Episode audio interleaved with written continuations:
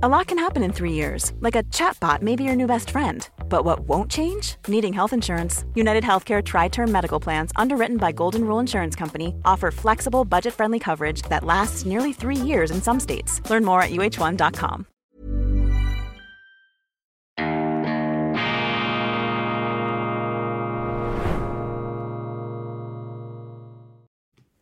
Grüezi miteinander, ganz herzlich willkommen und einen wunderschönen Guten Morgen, meine sehr verehrten Damen und Herren, liebe Freunde, vor allem in Deutschland und in Österreich. Sie sind hier bei Weltwoche Daily International, wie Sie neuerdings unschwer erkennen können an den beiden wunderbaren Landesflaggen Ihrer beiden Staaten, Ihrer beiden Republiken. Es lebe die Republik, aber vor allem die Republik, wo auch Republik drin ist, wo Republik draufsteht. Und leider erleben wir in der heutigen Zeit ja den schleichenden Umbau unserer demokratischen Republiken in scheindemokratische Scheinrepubliken. Da gilt es wachsam zu bleiben, meine Damen und Herren. Ich begrüße Sie aus dem Institut für fortgeschrittene Gegenwartskunde und angewandtes, balanciertes Denken, auch Gegensteuerdenken. Gegensteuer ist ganz wichtig. Meinungsvielfalt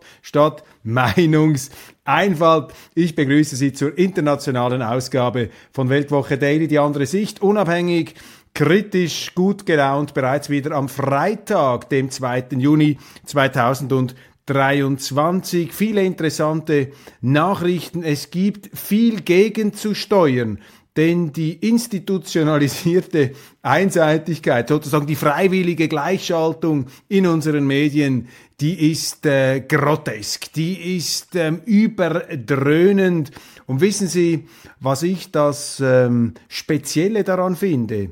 Das geradezu Aufreizende am Ganzen, im negativen Sinn, ist, dass unsere Journalisten ihren eigentlichen Auftrag gar nicht mehr ernst nehmen. Und wie lautet denn eigentlich der Urauftrag des Journalisten?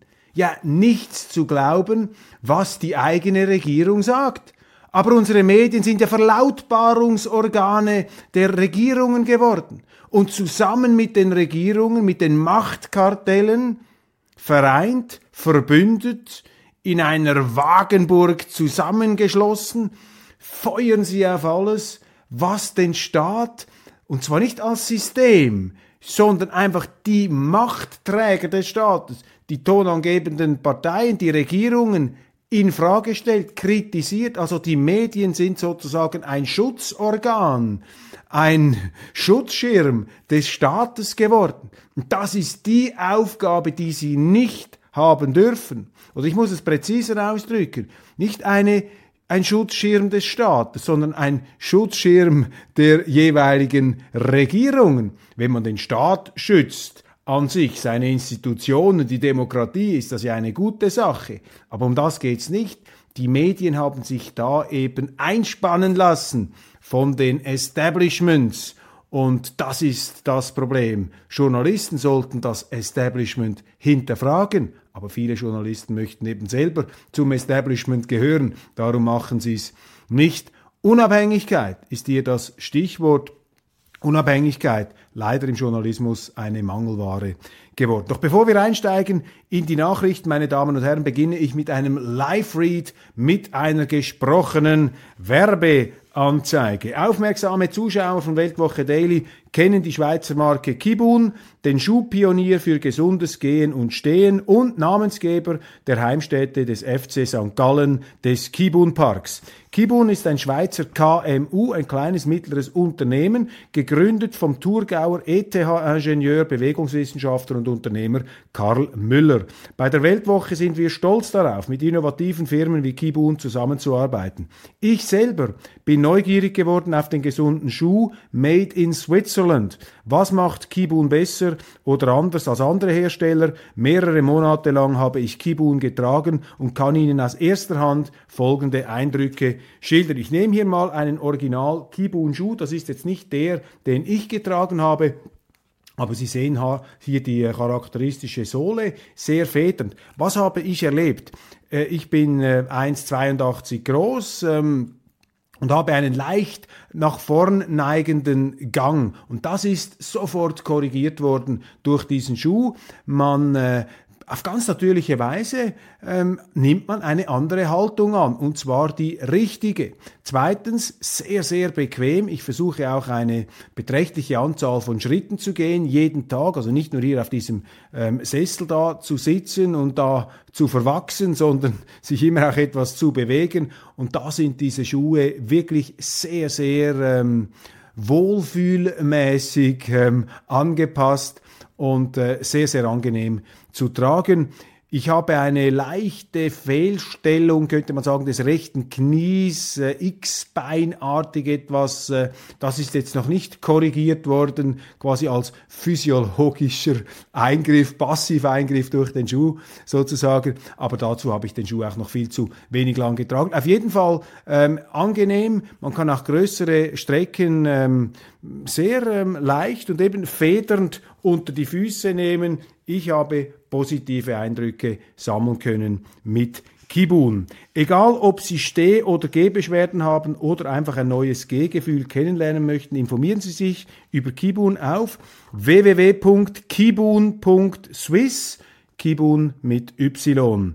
Kibun auf www.kibun.swiss. Kibun mit Y. Vielen herzlichen Dank für die Aufmerksamkeit. Das ist das Ende des Live-Reads das Ende der gesprochenen Werbeanzeige. Wir wechseln, wir blättern jetzt um in den redaktionellen Teil.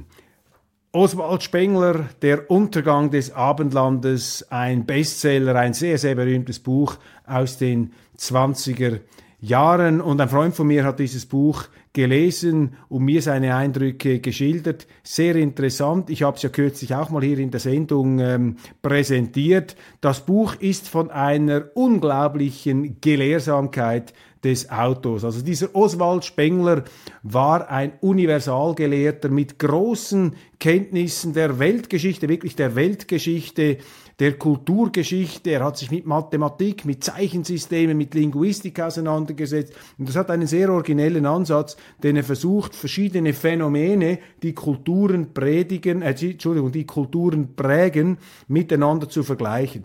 Und seine These, oft missverstanden, lautet eben nicht, dass das Abendland demnächst untergehen werde, sondern er versucht aufzuzeigen, dass eben auch das Abendland wie jede Kultur irgendwann einmal vergehen, sterben werde. Und sozusagen die erste Abbaustufe, das dann etwas weniger einleuchten für meinen Kollegen, aber auch für mich, ist dann der Begriff der Zivilisation. Also für Spengler war dann die Zivilisation schon die Schwundstufe der Kultur.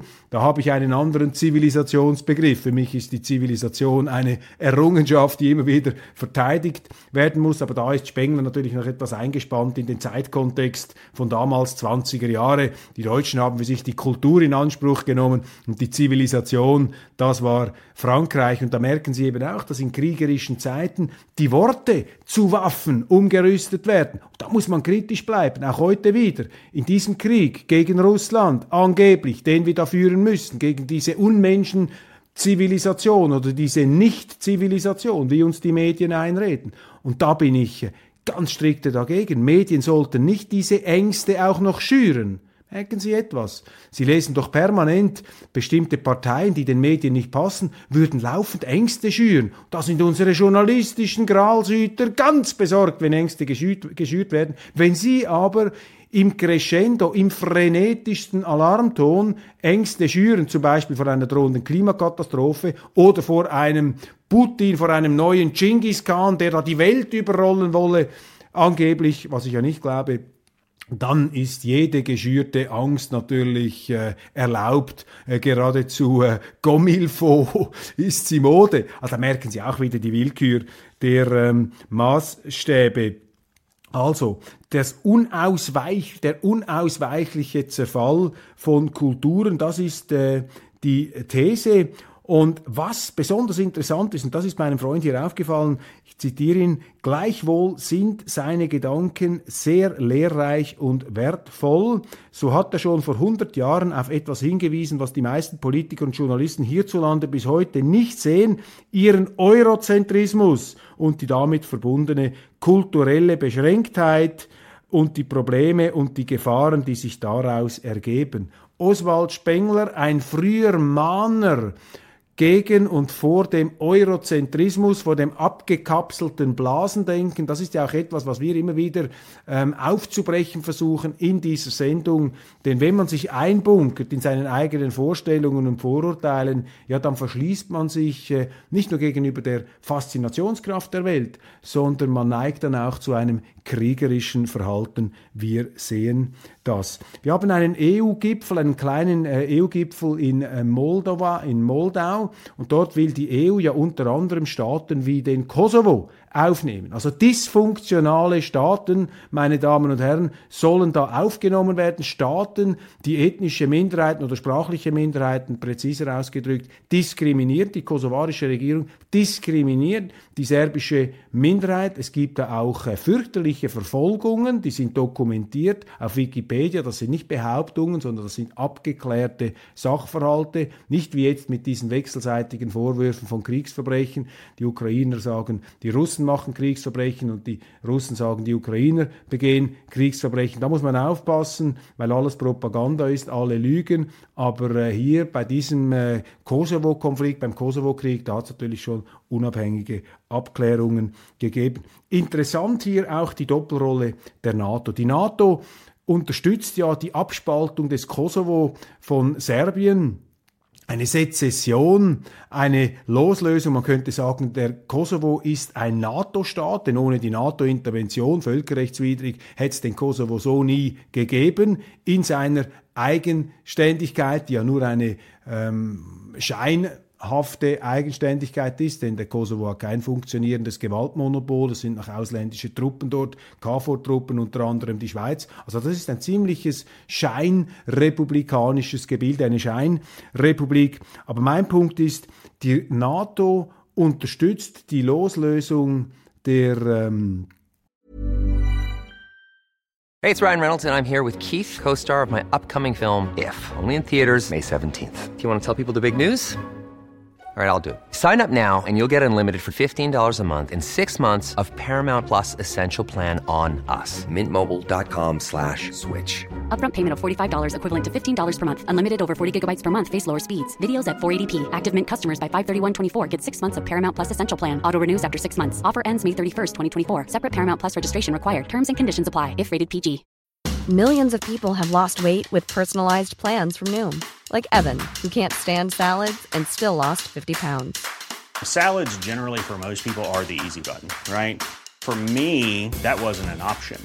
I never really was a salad guy. That's just not who I am. But Noom worked for me. Get your personalized plan today at Noom.com. Real Noom user compensated to provide their story. In four weeks, the typical Noom user can expect to lose one to two pounds per week. Individual results may vary.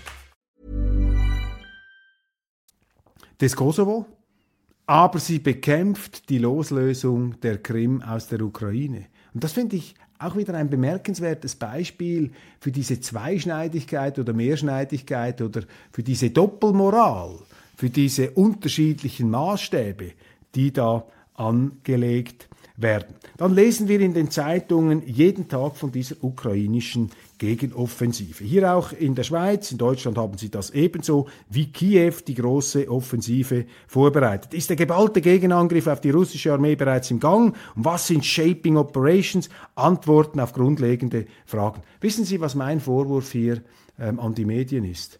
dass sie einfach diese Propaganda der Staaten der Ukraine eins zu eins übernehmen. Ich sage nicht, man sollte die russische Propaganda übernehmen. Man muss das auch kritisch hinterfragen. Aber vor allem muss man doch die Propaganda des eigenen Staates, und die gibt's eben auch hier, immer wieder hinterfragen. Und darum habe ich ja dieses Buch gestern empfohlen, Sportpalastrede, ähm, Goebbels, äh, analysiert von Peter Longerich, jetzt im Siedler Verlag neu herausgekommen, ein Buch über Propaganda. Nicht um damit zu sagen, dass wir heute einen Goebbels haben, irgendwo in der EU oder in Deutschland oder in Österreich. Das ist nicht mein Punkt. Aber ich möchte Sie sensibilisieren, und viele von Ihnen sind ja schon sensibilisiert eben dafür, dass diese Propaganda-Anwandlungen, auch in abgemilderter Form, auch fürchterlichste Propaganda hat einmal klein angefangen und man muss immer hellhörig und wachsam bleiben. Und unsere Medien müssten das ja kritisieren, aber sie machen es nicht. Wir haben eine total betonierte Einseitigkeit in dieser Kriegsberichterstattung, das ist gefährlich, denn das produziert eine Stimmung, in der man ihnen verklickern möchte,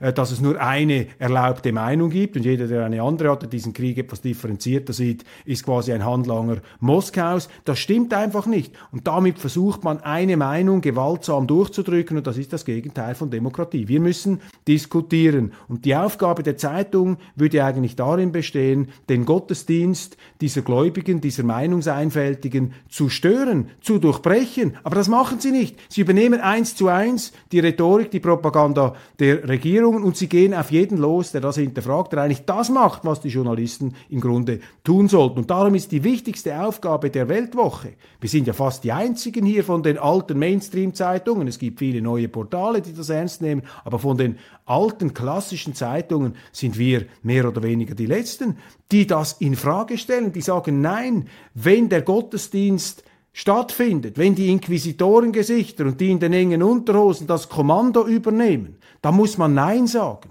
Die Qualität der Freiheit in einem Land bemisst sich an, daran, wie leicht es ist, einfach Nein zu sagen. Freiheit bedeutet Nein zu sagen. Das ist die Essenz, dass sie Nein sagen zu dem, was ihnen der Staat vorgibt. Das wäre die nobelste Aufgabe der Medien, aber sie machen das Gegenteil. Und ein Beispiel, ein ganz äh, schrilles, klirrendes Beispiel ist eben auch diese Berichterstattung über die stets unmittelbar bevorstehende Riesenoffensive. Vielleicht kommt es ja noch, aber hier merkt man doch, es geht darum, bei ihnen einen Gefühlsteppich zu legen, damit sie applaudieren, wenn dann die Politiker kommen und sagen, wir brauchen mehr Waffen. Wir müssen mehr Geld haben, ihr müsst mehr leiden und dass die Gaspreise steigen, das ist eben, weil ihr den Frieden sichert und die Demokratie. Und schaut mal, wie die leiden in der Ukraine, das sind ja unsere Leiden überhaupt nichts. Da findet eine Verschwimmung, eine Vermischung, eine Verpanschung und Vermanschung der Interessenlagen statt und das ist nicht gut und die Medien müssten das hinterfragen, aber sie sind eben zu,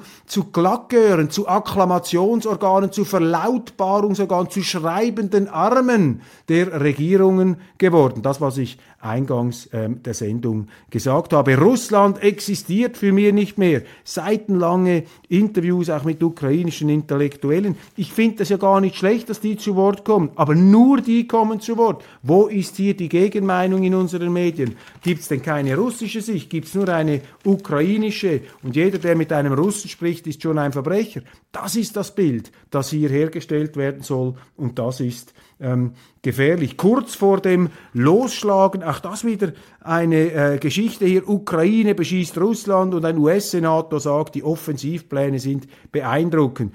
Da ist es äh, der US-Senator Lindsey Graham, Republikaner, der war kürzlich in Kiew, einer der fürchterlichsten Kriegstreiber äh, in Washington, er hat äh, den Satz gesagt, wir kämpfen in der Ukraine bis zum letzten Ukrainer. Das ist auch einer, der Russland dauerhaft zerschlagen möchte. Das ist leicht dahingesagt. Hinter den sieben Ozeanen, wo die Amerikaner geschützt sind, sie dulden ja nicht die geringste Einmischung in ihre Einflusssphären. Aber die anderen Mächte, die sollen es äh, okay finden, wenn die Amerikaner mit ihren Atomraketen bis vor die Haustüre der anderen sich nach vorne ausdehnen, ähm, expandieren. Das ist doch eine Haltung, die nicht mehr verträglich ist. Das ist doch keine Haltung, die auf friedliche Koexistenz abzielt, sondern das ist eben eine imperialistische Entgleisung, eine imperialistische Entartung der amerikanischen Politik.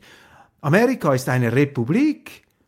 Und America First von Donald Trump, das bei uns ja immer so missverstanden wurde, das hieß eigentlich, ich muss mich doch zuerst um Amerika kümmern und nicht all diese sinnlosen Kriege führen. Aber eben die Woke-Fraktion, die Woke-Außenpolitik, dieser totale ja, leider Neokonservativismus, dieser ähm, ausgreifende, die Welt umspannen wollende Neokonservativismus, der hat eben ein imperiales Lebensgefühl. Der findet es richtig, wenn man den Russen eine Atomrakete vor den Latz knallt, vor ihre Haustüre, was man bei sich selber niemals dulden würde. Warum? Weil man sich selber äh, zum Gralshüter der Zivilisation, der Freiheit und der Demokratie erklärt und allen anderen, die ihre eigenen Interessen, zum Teil auch gegen meine Interessen durchsetzen möchten, das sind dann die Freiheitsfeinde. Das ist eine Verabsolutierung der eigenen Werte, die die Amerikaner hier machen, eine Blindheit auch, ein überschießender Idealismus und das sollten wir nicht mitmachen in Europa oder in der Schweiz.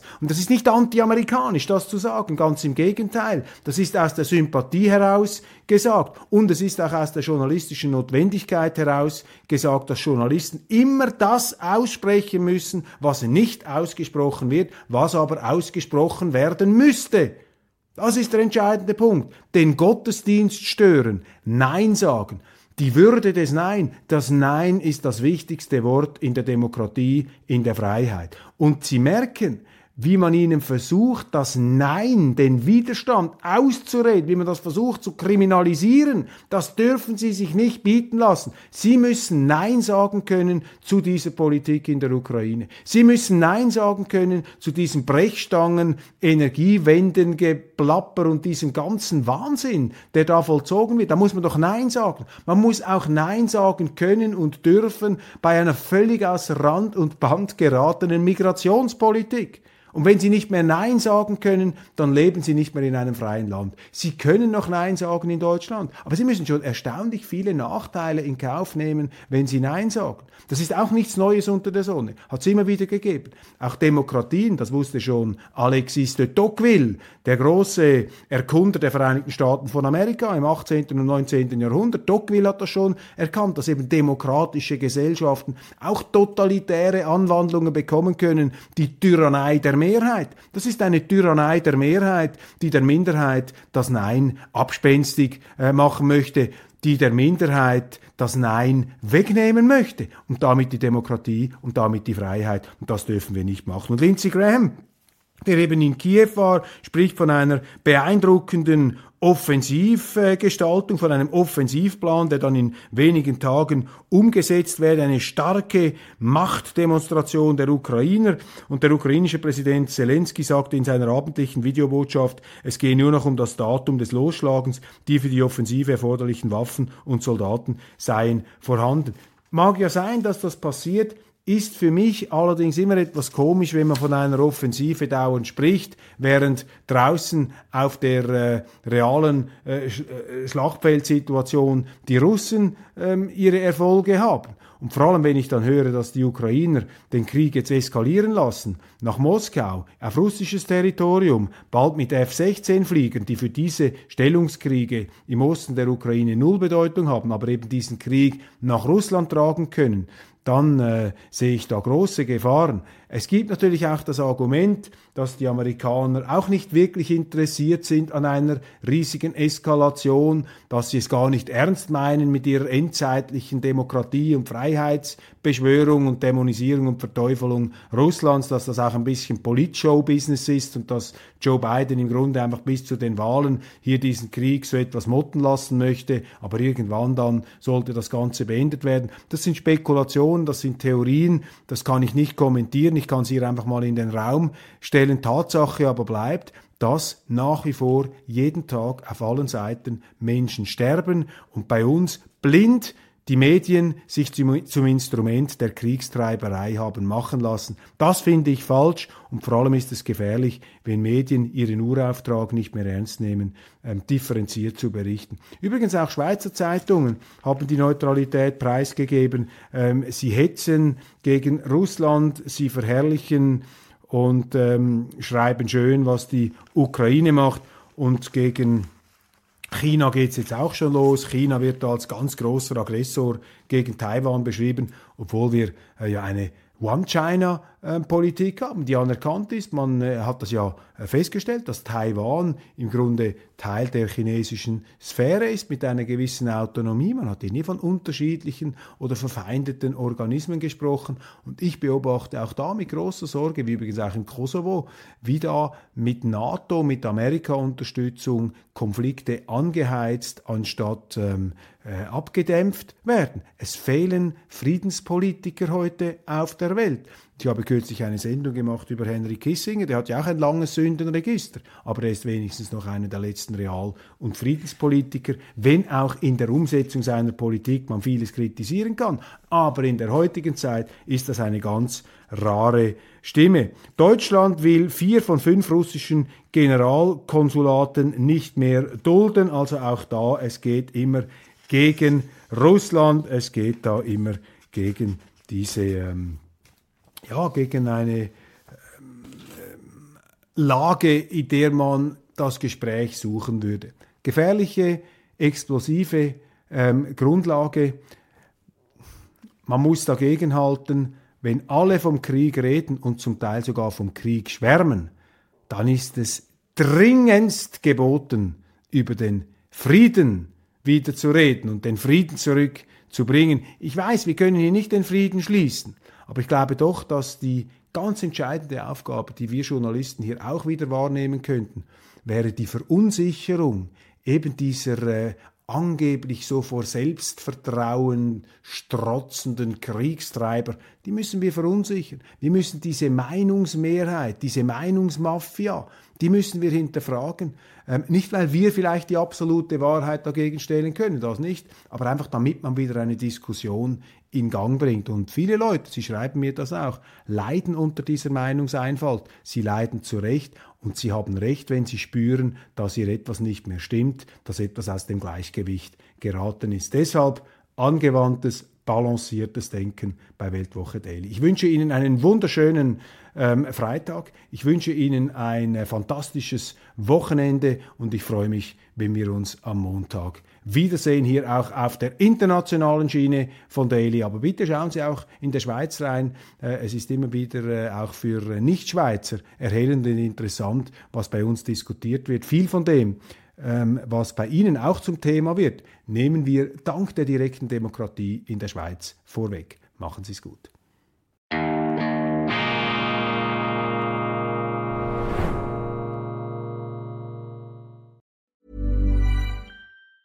Planning for your next trip? Elevate your travel style with Quince. Quince has all the jet setting essentials you'll want for your next getaway, like European linen, premium luggage options, buttery soft Italian leather bags, and so much more. And it's all priced at 50 to 80% less than similar brands. Plus, Quince only works with factories that use safe and ethical manufacturing practices. Pack your bags with high-quality essentials you'll be wearing for vacations to come with Quince. Go to quince.com slash trip for free shipping and 365-day returns.